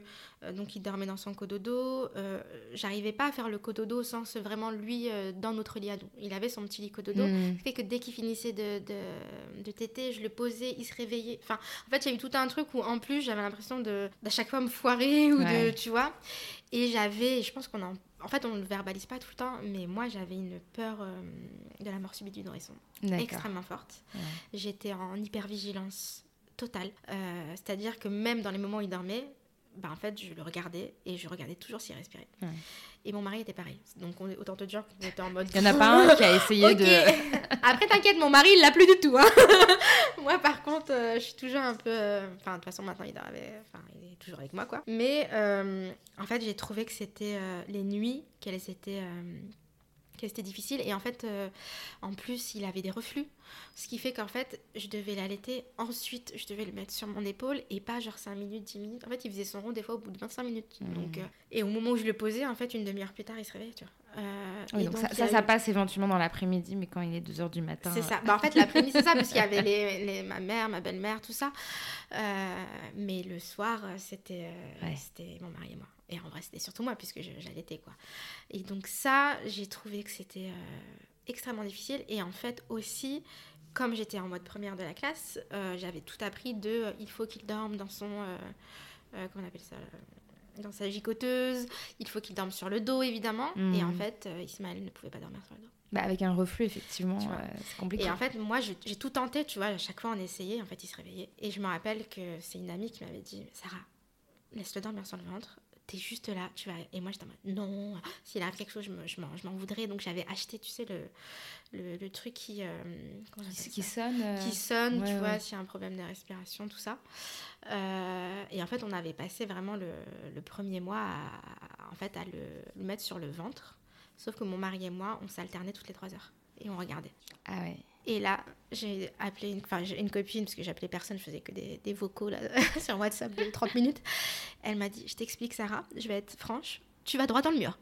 Elle m'a dit ça, et ça m'a réveillée, je me rappelle. Elle m'a dit Tu vas droit dans le mur. En fait, ton mari, déjà, dans quelques jours, va reprendre le travail, donc autant te dire que juste, c'est juste plus possible. Et c'était déjà plus possible. Enfin, on était déjà en mode extrêmement fatigué, tu vois. Donc. euh, donc c'est là que j'ai acheté ce- cette espèce de truc là qu'on met sous le, sous le matelas Euh, et qu'on s'est on s'est fait confiance. Mais pour autant, enfin en fait c'est comme s'il y avait toujours quelque chose, tu vois, il y avait le reflux, il y avait, il y avait bah ouais le fait qu'il se réveillait toutes les deux heures, il y avait comme par hasard ce moment où il y a un moment il est tombé malade, enfin Mm. il y avait toujours quelque chose. Et je trouve qu'en fait les- la première année, c'est- c'est- tout est nouveauté, tout est et tout et en fait j'ai trouvé que je n'avais même pas le temps. Comme moi, en fait, euh, pour comprendre quelque chose, j'ai besoin de tout lire, tout truc.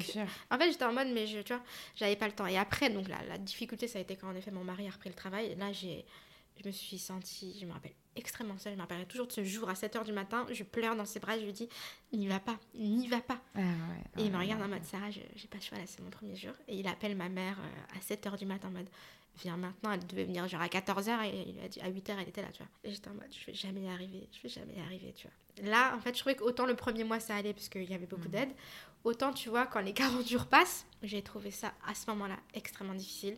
Parce que tu as eu de- l'impression que finalement le- l'intérêt général s'étiolait un petit peu parce que bah, c'est moins nouveau pour les gens, c'est bon, elle a un bébé, le rythme passe. Alors Bah, que ça non, le le, plus- marathon continue. Bah, c'est même ce que je vis actuellement aujourd'hui, c'est-à-dire qu'aujourd'hui, tout le monde me voit comme, euh, voilà, c'est bon, la mère accomplie, elle, euh, enfin, c'est bon, elle est mère depuis 18 mois, il Ouais. n'y a plus rien à lui apprendre, tu vois. Et, je suis, et moi, je suis en mode, mais c'est un- En fait, ça fait encore 18 mois que j'ai pas dormi. Ça fait tu vois, genre, c'est encore extrêmement difficile. Mais c'est comme si, en fait, j'avais l'impression que les six premiers mois, tu peux galérer.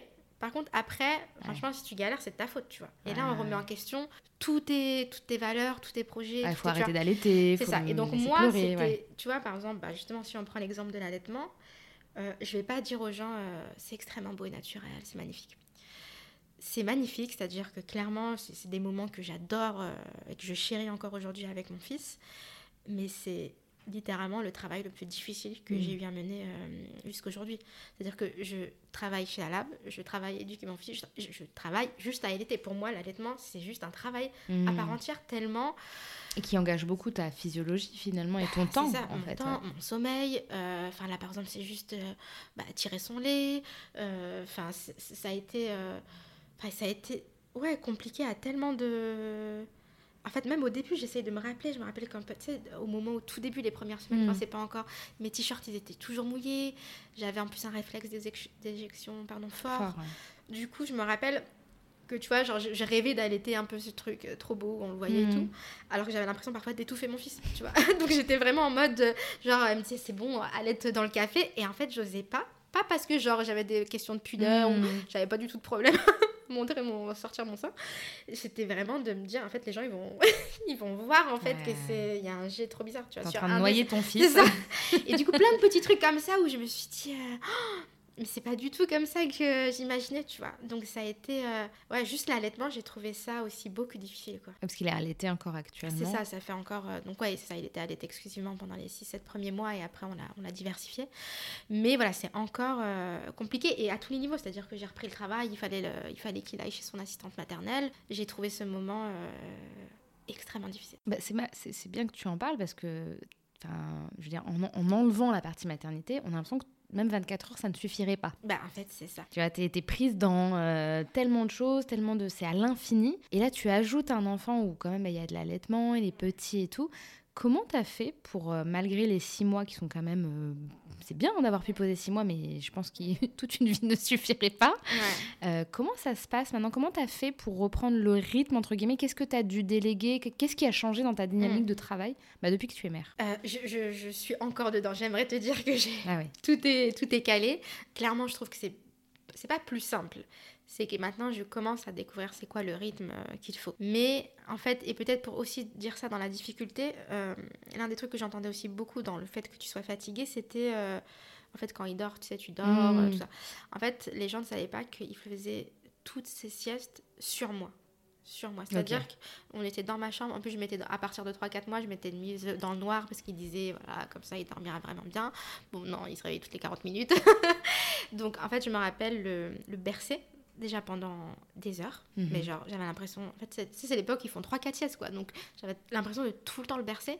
Donc, physiquement, je me rappelle que je, j'y arrivais plus, en fait. J'avais trop mal au dos. Et en fait, je ne pouvais même pas. En fait, il sait pas qu'il ne dormait pas allongé. J'étais assise et il dormait sur moi. Donc À la en fait, verticale, c'était même ouais. pas une position dans laquelle moi je peux m'endormir quoi. Donc c'est comme si je n'avais jamais aucun repos quoi. Genre, et quand bien même, tu vois, j'avais ma mère qui passait, tout Mhm. ça. euh, en fait, ce qui était difficile, c'est que j'arrivais pas à le, laisser dormir chez ma mère parce que, comme voilà, elle a aussi des problèmes de santé, je me disais, si moi je galère, mais elle, elle va se casser le dos en fait. Tu Ouais. vois. Je peux pas laisser ma mère, tu vois, Bien elle a bientôt 70 ans, euh, le bercer pendant des heures. Donc il y avait que le week-end où je soufflais parce que mon mari, euh, c'était lui qui s'en occupait et j'essayais de récupérer. Mais bon, je m'étais tapé quand même 5 jours où j'étais explosée. Et j'en paye les conséquences aujourd'hui. J'ai énormément de problèmes de dos.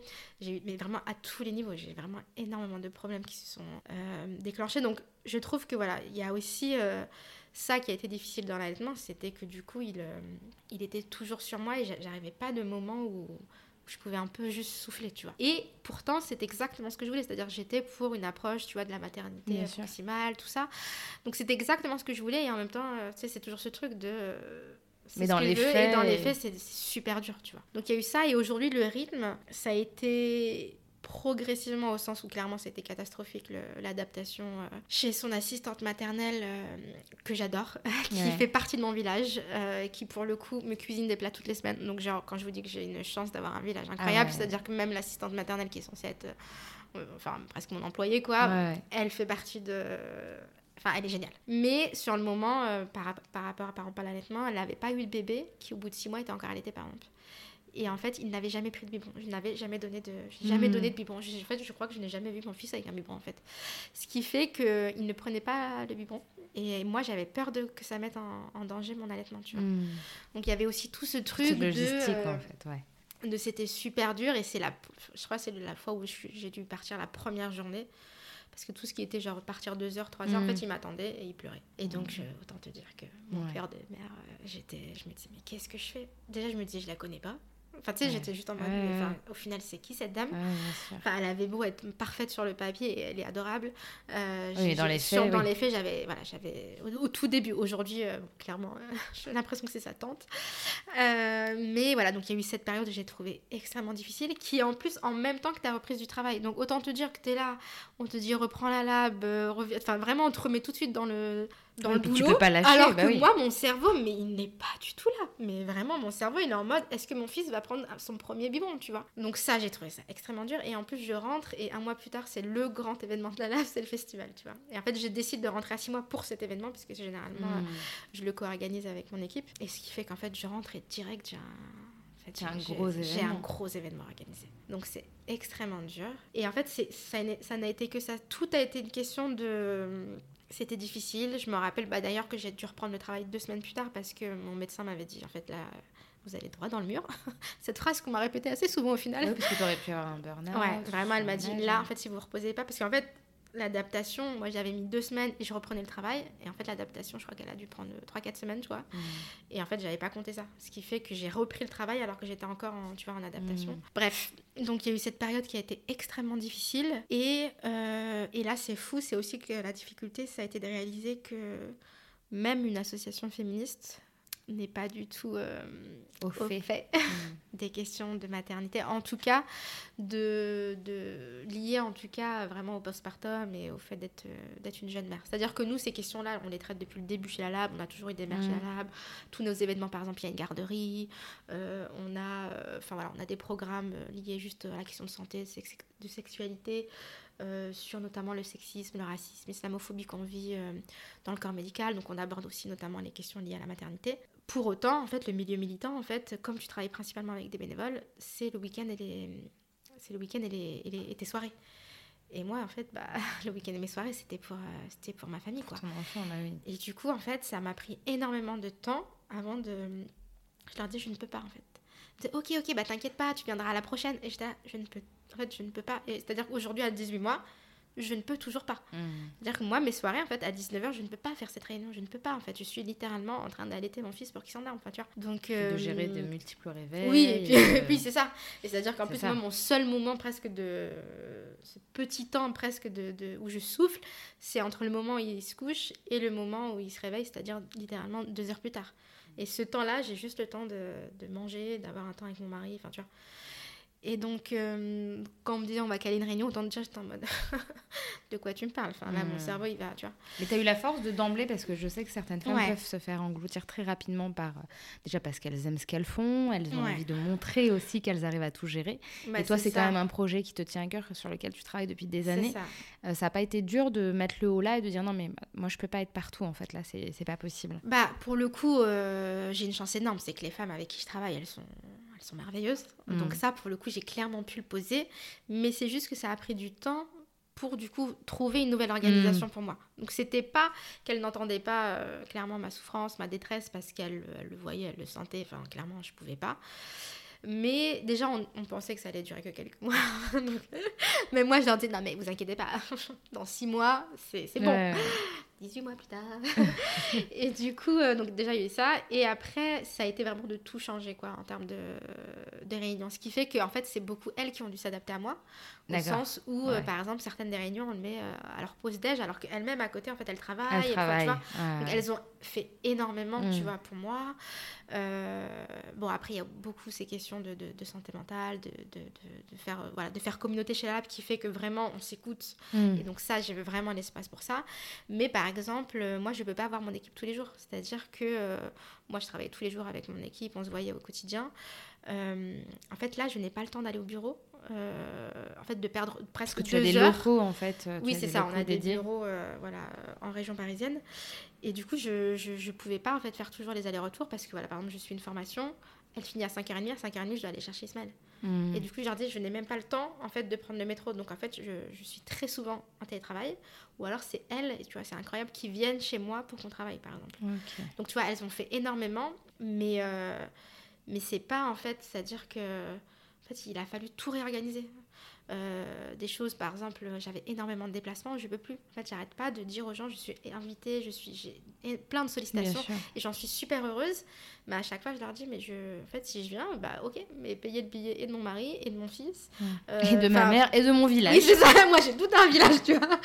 Et du coup, bah en fait, les gens, euh, en plus, c'est souvent des associations, ils ont pas trop les moyens, tu vois. Donc en fait, tout mon quotidien s'est retrouvé genre euh, ah bah non on peut pas. Pareil par exemple l'allaitement moi à l'époque aujourd'hui je tire plus qu'une fois mais je tirais deux fois mon lait. Et en fait il y avait tout le temps des réunions il y avait tout le temps des ouais des, des trucs qui faisaient que je me rappelle comme c'est moi qui emmène en plus Ismaël euh, très souvent le matin j'avais la poussette avec mes escaliers, mmh. euh, tu vois. j'avais mon sac à dos avec mon ordinateur, mon tire-lait. Et en fait, j'étais juste en mode, je peux pas, en fait, je peux pas aller au bureau. Genre, c'est trop lourd. Genre, physiquement, moi, c'était vraiment physique. Je n'y arrivais plus. quand je marchais, j'étais complètement voûtée. Genre, j'avais mal au dos. Donc, moi, ça a été vraiment cette fatigue extrême. Et en plus, le moindre. Enfin, tu vois, tout devenait. Euh, tout devenait insurmontable. Exactement. Et donc, et presque, en plus, comme tu vois, j'ai besoin de, je sais pas comment dire, mais j'ai réalisé comme je suis hypersensible, j'ai besoin de, moments de tranquillité en fait. Parce mm. que moi, j'absorbe tout, je, tu vois. En plus, on traite des questions quand même assez difficiles, comme je disais chez Lala, ce qui fait que, voilà, on est tout le temps. Il faut que tu euh, décompresses à un moment Et en fait, je n'avais pas, c'est-à-dire que comme au travail, on parlait, on parlait, on parlait, je rentrais, moi à l'époque, bah, je rentrais, j'avais mon moment tranquille, tu vois. Et en fait, non, là, t'avais un bébé qui pleure, un bébé qui Deuxième journée. C'est ça. Et du coup, j'étais. Moi, j'ai envie de dire troisième journée. Moi, j'ai déjà ma première journée du matin après la, après la troisième journée du soir. Et, euh, et c'est là que je leur ai dit, en fait, je suis désolée, mais le télétravail, c'est vital là pour moi. C'est-à-dire, c'est même pas juste une question de ok, c'est cool, je vais pouvoir faire un petit peu plus à hmm. manger voilà, pendant ma pause déj, j'en sais rien. C'était juste que je n'y arrivais plus. En fait, je n'arrivais plus à prendre le métro, je n'arrivais plus à porter mon sac. J'arrivais, franchement, c'est tout devenait euh, hmm. physiquement euh, extrêmement dur. Et je n'avais. Euh, je trouvais que cette charge mentale, cette charge maternelle, c'est-à-dire que mon cerveau n'était jamais et n'est toujours pas au repos. C'est-à-dire que je sais que des fois, il se réveille pendant la nuit, les 3 heures du mat, et je me dis, oh mince, il faut que je prépare quoi à manger pour demain. Enfin, tu vois. Et là, déjà sur des. Et en fait, même quand j'essaye de m'avancer, en fait, il y a tellement toujours un truc, en fait, je m'avance en rien du tout, je, je, continue juste à courir, tu vois. Et j'ai trouvé que. Je sais pas comment dire, mais que. Ouais, tu, tu tout prend du temps que tu n'as pas, que tu as encore dix fois moins. Euh, tes responsabilités, elles sont encore plus importantes.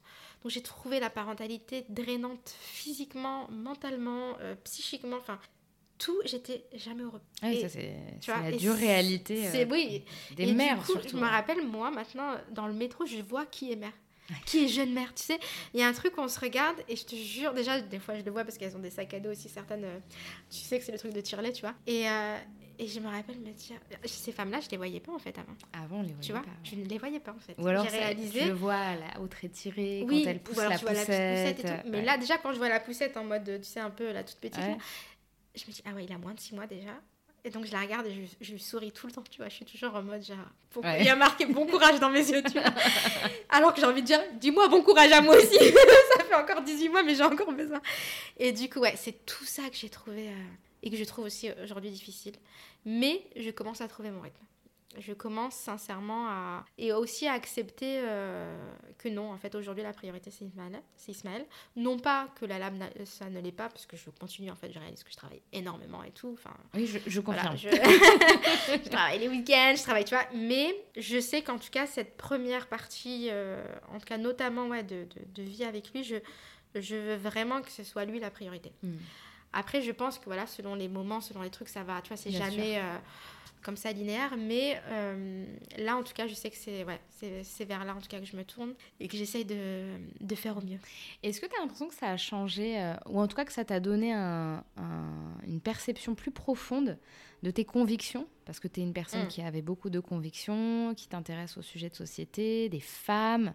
Mm. Et comme tu le disais bien, dans le féminisme un peu moins maintenant, mais il y a quand même encore quelques années, on pouvait dire que la maternité c'était un peu un angle mort, soit parce qu'on disait que c'était mm, mm, mm. antinomique, soit parce que c'était juste pas visible.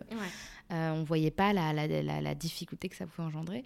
Toi qui es au quotidien dans des, euh, voilà, dans des missions, dans des événements, dans des organisations qui mettent au cœur, euh, enfin sur la table des sujets de société, est-ce que ton expérience maternelle finalement, elle impacte tout ça?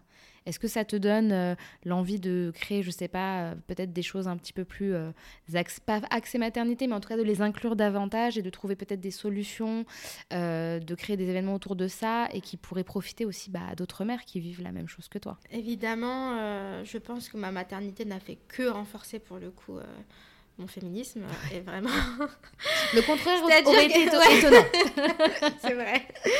Mais c'est vrai que de toute façon, chaque épreuve dans ma vie, n'a fait bizarrement que. Enfin, bizarrement pas du tout, justement. Euh, n'a fait que renforcer euh, mon féminisme aussi bien, on va dire, euh, d'un point de vue très personnel et dans ma vie de ce que j'essaie de mettre en place, que d'un point de vue politique. C'est-à-dire que moi, je, je politise tout aussi. Donc, je, je vois tout de suite que, voilà, par exemple, euh, clairement, je sais pas, la question du, du, congé parental, je me disais juste, c'est pas possible. Ce n'est juste pas possible, en fait. Mmh. À ce moment-là, un mois, donc déjà, les gens étaient contents que ce soit une avancée. Pour moi, c'était une.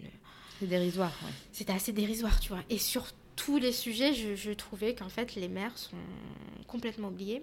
Et je me rappelle, je m'étais noté justement une phrase euh, sur le fait qu'en plus, quand c'est difficile, moi, ce que j'entendais souvent, c'était euh, il faut que tu aies plus de temps pour toi, plus de self-care. Mm. Quand moi, ce que j'attendais, c'était, euh, et c'est une femme musulmane en, Australie qui le, qui le disait dans un article, il faudrait que je retrouve son nom, mais il disait en fait, on échoue on échoue quand on parle de self-care, quand ce dont on a besoin, c'est de community care.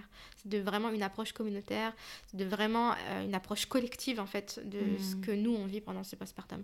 Ce qui fait que, clairement, autant c'était des sujets qu'on a toujours abordés chez la Lab, c'est-à-dire que, voilà, dans tous nos événements, on aborde la question de postpartum, de, de, voilà, de même se, réapproprier nos savoirs, de, de, parler de, des spécificités qu'on vit, nous, en tant plus que, voilà, femmes musulmanes ou femmes racisées. Pour autant le vivre dans sa chair, euh, clairement, euh, j'ai pu voir aussi tous les angles morts et toutes les, questions qu'on ne traitait pas.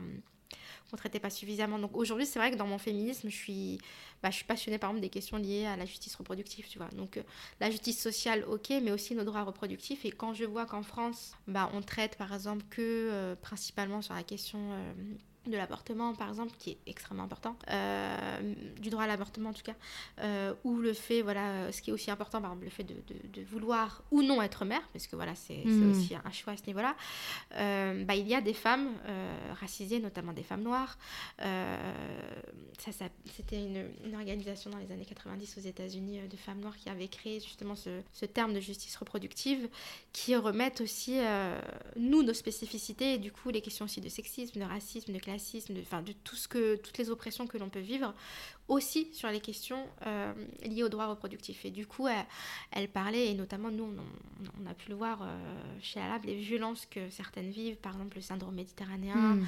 on n'est pas pris au sérieux, où on nous dit qu'on voilà, qu'on exagère nos douleurs. Euh, je me rappelle au tout début de la création d'Alab, il y avait une femme qui s'appelle Naomi Moussanga, une femme noire qui était décédée puisque le, le, SAMU n'avait pas pris au sérieux le fait qu'elle était en souffrance et elle en était décédée. Donc en fait, il y avait aussi tout ça où je me suis dit, ok, il faut qu'on y aille plus. Il faut mm. qu'on il faut voilà qu'on traite encore plus la question aussi voilà des droits reproductifs de, de vouloir euh, avoir ou non des enfants mais aussi de vouloir les éduquer euh, les éduquer euh, de la façon que l'on souhaite et, et d'être respecté dans, dans, tous nos choix et donc moi par exemple à titre personnel quand bah, voilà quand j'ai su que j'avais un, petit garçon il y a eu une partie de moi où, j'ai eu peur en fait. C'est ce que tu m'avais dit, ouais. J'ai eu peur. Pourquoi? déjà, déjà, euh, c'est ce que j'ai réalisé, c'est que j'ai, réalisé quand j'ai su que c'était un, petit garçon que, en fait, quand je parlais de vouloir un enfant, je, n'avais vu qu'une petite fille.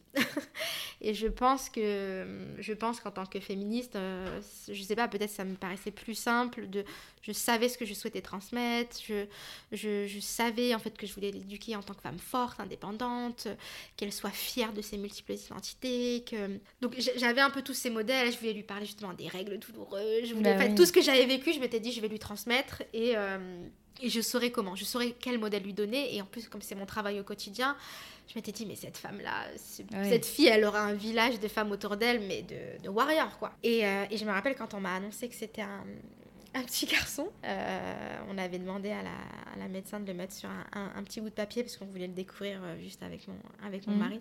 Donc lui, il avait écrit, il fallait juste qu'elle coche fille, garçon ou singe, il avait marqué. Donc elle nous avait juste dit, ce n'est pas un singe, on là, ok, ça explique deux. et bref, et du coup, euh, je me rappelle être extrêmement heureuse, surtout parce que le contexte c'était que je rêvais juste d'avoir un enfant et en bonne santé, donc autant te dire que je m'en foutais que ce soit une fille ou un garçon. Mais quand j'ai vu garçon, j'ai eu un petit moment de, panique et de peur parce que déjà je me suis dit en fait tout ce que j'ai projeté, je me disais mais en fait qu'est-ce que je vais transmettre à un garçon? Euh, je vais pas lui transmettre d'être sûre d'elle, des trucs, parce que j'avais envie de dire, genre, prends moins de place.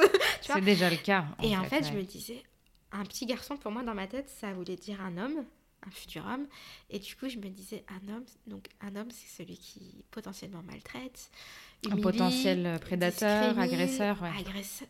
Tu vois, et j'avais tout ça qui me venait parce que travaillant chez la Lab, en fait, nous, notre quotidien, c'est des violences ça. sexistes, sexuelles notamment, racistes, enfin, à tous les niveaux, et où, en fait, souvent on dit les violences faites aux femmes, mais cette, cette expression, il, elle n'est pas complète. Il faut, il faut aller plus loin. C'est pas fait aux femmes, c'est fait aux femmes et commise par des hommes. Donc disons-le, euh, tu vois, très clairement. Et donc presque pour moi, les hommes, c'était... Euh, enfin, ça me faisait peur, tu vois. Je me disais, en fait, ça peut potentiellement être un futur agresseur c'est fou, tu vois, parce que moi, je l'imagine, presque, tu vois, je n'étais pas encore tout de suite dans le côté c'est un petit bébé, j'étais tout de suite en mode. Euh, et je me rappelle. Oui, parce que tu politises beaucoup. Enfin, mon esprit est très euh, aguerri sur cette discipline. Et puis, bah, je voyais comment, en fait, les hommes sont, sont éduqués, et je me disais, en fait, euh, quand bien même, moi, je vais l'éduquer de la façon la plus féministe, en fait, il est, il est sociabilisé dans un, tu vois, dans, dans une école, dans un.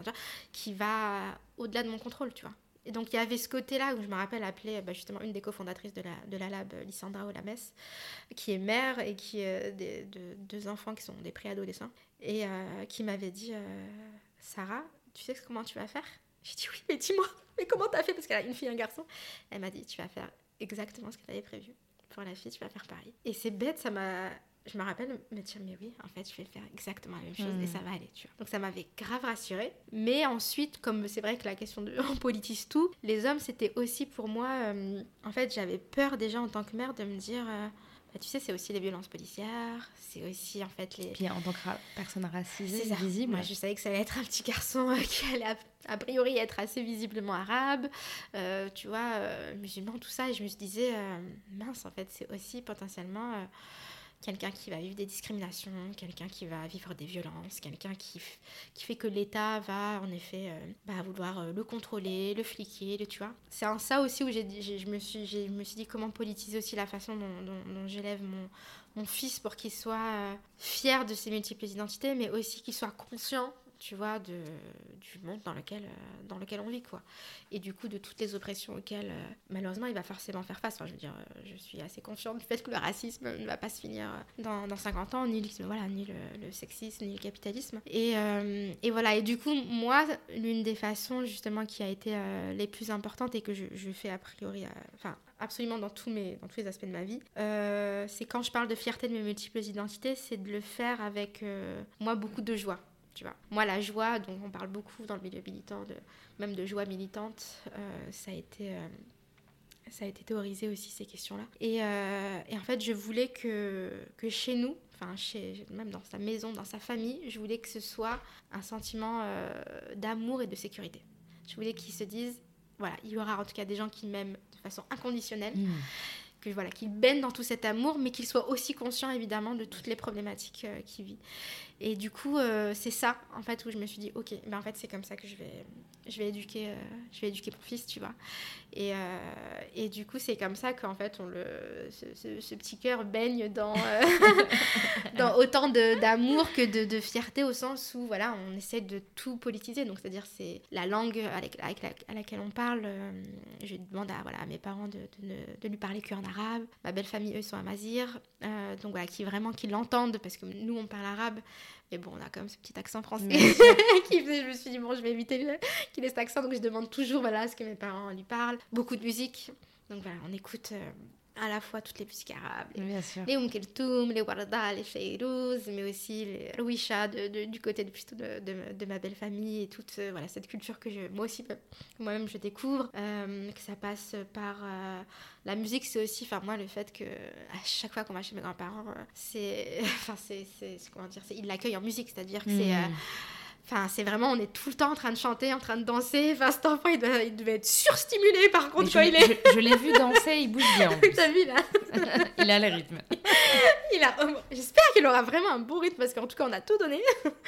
Euh, mais ça passe par les livres pour enfants, tu vois, où on, on essaie de faire en sorte de, prendre que des livres avec des enfants assis, tu euh, ça a été hyper important euh, pour nous et des petits garçons qui lui ressemblent, des petits garçons, euh, des petits garçons arabes, des petits garçons africains, des petits garçons, enfin voilà. Et, euh, et puis bon, aussi, bon, mon mari est illustrateur et auteur, donc mm. il a Hmm. lui-même, c'était beau, euh, je me rappelle à l'époque quand il avait encore que quelques semaines, il écrivait, euh, il écrivait son, son livre, euh, enfin il a écrit ses deux derniers livres, notamment liés aux enfants, donc sur le sur le souvenir du bled, donc où du coup c'était pratique pour notre premier voyage au Maroc, on a vraiment pu Mm. lui, lui parler et je, je, je lui montrais les dessins de son propre père, quoi.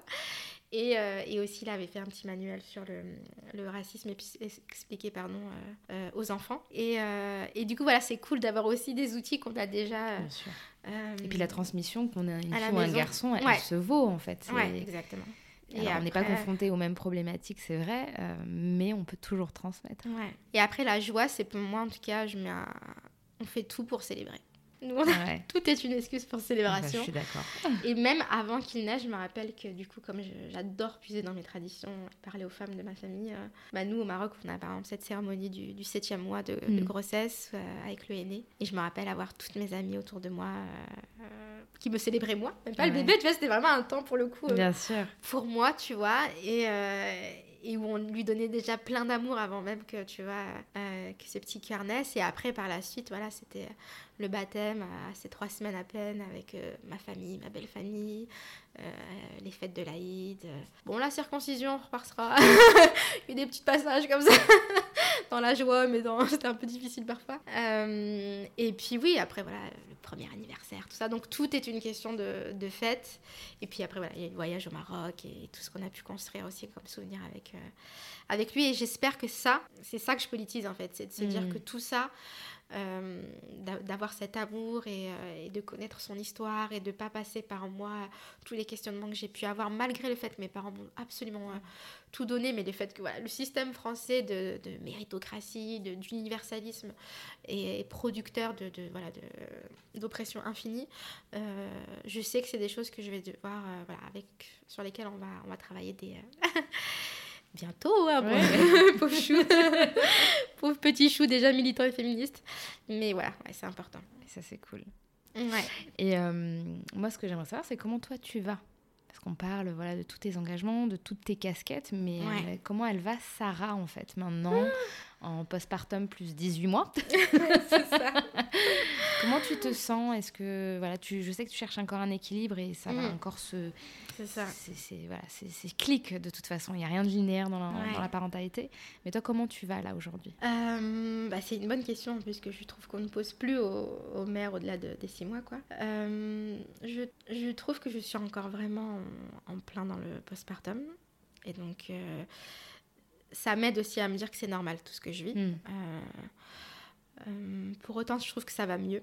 Franchement, j'ai passé des périodes où c'était extrêmement difficile, où je trouve que le manque de sommeil et les nuits hachées. Là, c'est toujours le cas, mais on... Bon, peut-être que c'est juste parce que là, il n'y a aucune régression, il ne fait pas ses dents, il n'est pas malade. Donc peut-être que cette semaine, ça va et que je te dis, en fait, la semaine prochaine, je serai en train de... en pleine détresse. Mais je trouve que ça va mieux au sens où je trouve, euh, comme je te dis, oui, je commence à trouver un petit peu un certain, un certain équilibre. Et j'apprends surtout à ne... Je ne serai pas cette mère parfaite, en fait, que j'avais idéalisée, que j'imaginais. Euh, je fais au mieux et c'est déjà franchement énorme c'est déjà beaucoup et je m'aide euh, voilà je m'aide encore euh, énormément de, de, la communauté euh, voilà de femmes autour de moi et d'hommes aussi puisque j'ai mon mari mon, mon père euh, enfin voilà, plein d'hommes aussi autour de moi qui, qui nous aident. Mais, euh, mais j'espère quand même un jour que je dormirai. on en parlera, on fera un update. Ouais, c'est ça, j'aimerais vous dire, j'ai fait une nuit de, de, de, plus de 4 heures. Enfin, tu vois, genre, c'est un peu mon, mon, rêve. Donc, euh... Ça arrivera, j'en doute pas. Là, tu verras que c'est waouh. tu ouais. revois les couleurs. Tu... Waouh. J'ai hâte. Bah, voilà.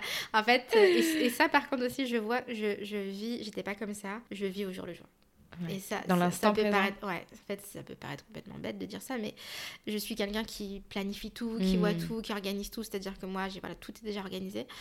Euh, là, quand on me demande ce que je fais ce week-end, je suis en mode attends, mais est-ce que t'es sérieux? On est lundi, je sais pas tout ce qui va se passer avec Ismaël, donc autant te dire que laisse-moi tranquille avant Ouais. de. Et là, je suis juste en mode je fais au mieux et. euh, C'est déjà pas mal. et c'est déjà pas mal. Et du coup, bah, ça va. Au final, je suis à un moment de ma vie, en fait, j'ai exactement. Enfin, Dieu merci, tout ce que, tout ce que je souhaitais. Euh, pour autant, c'est pas parce que tu as tout que du coup, euh, tout est tu vois, simple. Bien Ça, reste euh, vraiment difficile. Donc, j'essaie quand même voilà, de, de profiter. Et je trouve qu'à 18 mois ici, euh, c'est chouette. euh, Enfin, c'est un âge plutôt chouette. Ouais. Et euh, donc, on, on se marre bien quand même avec, le petit cœur. Bah, c'est cool tout ça. Je suis très contente d'avoir échangé avec toi. Merci beaucoup d'avoir accepté l'invitation et d'avoir partagé autant de sujets et autant de sujets même intimes. En tout cas, je te souhaite une très bonne continuation, euh, Sarah, avec tous tes projets, l'association La Lab. J'espère que la suite sera plus douce avec Ismaël, même si j'en doute pas. je suis passée par là et je peux te garantir que Ouais. euh, le mieux t'attend, j'en suis Mm. sûre. Et peut-être pourquoi pas se refaire un update dans quelques temps euh, pour Ouais, voir où ça en est. Avec plaisir. bah, merci mille fois Sarah et merci tout particulier de voilà, donner la parole aussi à des femmes qu'on n'a pas l'habitude de- d'entendre. Ça, ça a été un des écueils pour moi. Il y avait beaucoup sur la maternité, mais pas beaucoup de femmes qui me ressemblaient. Et euh, du coup, de découvrir ton, ton, ton, ton podcast euh, et de voir toutes les femmes que, que tu as invitées, euh, ça fait un, un grand bien. Donc vraiment, euh, Ça me fait merci. plaisir. Merci à toi. À bientôt. À bientôt. J'espère que cet épisode vous aura plu. En attendant le prochain témoignage, je vous invite à me suivre et à me soutenir sur mon compte Instagram Mon Passepartum tout attaché pour rester au courant de mes dernières actualités. Prenez soin de vous et à très vite.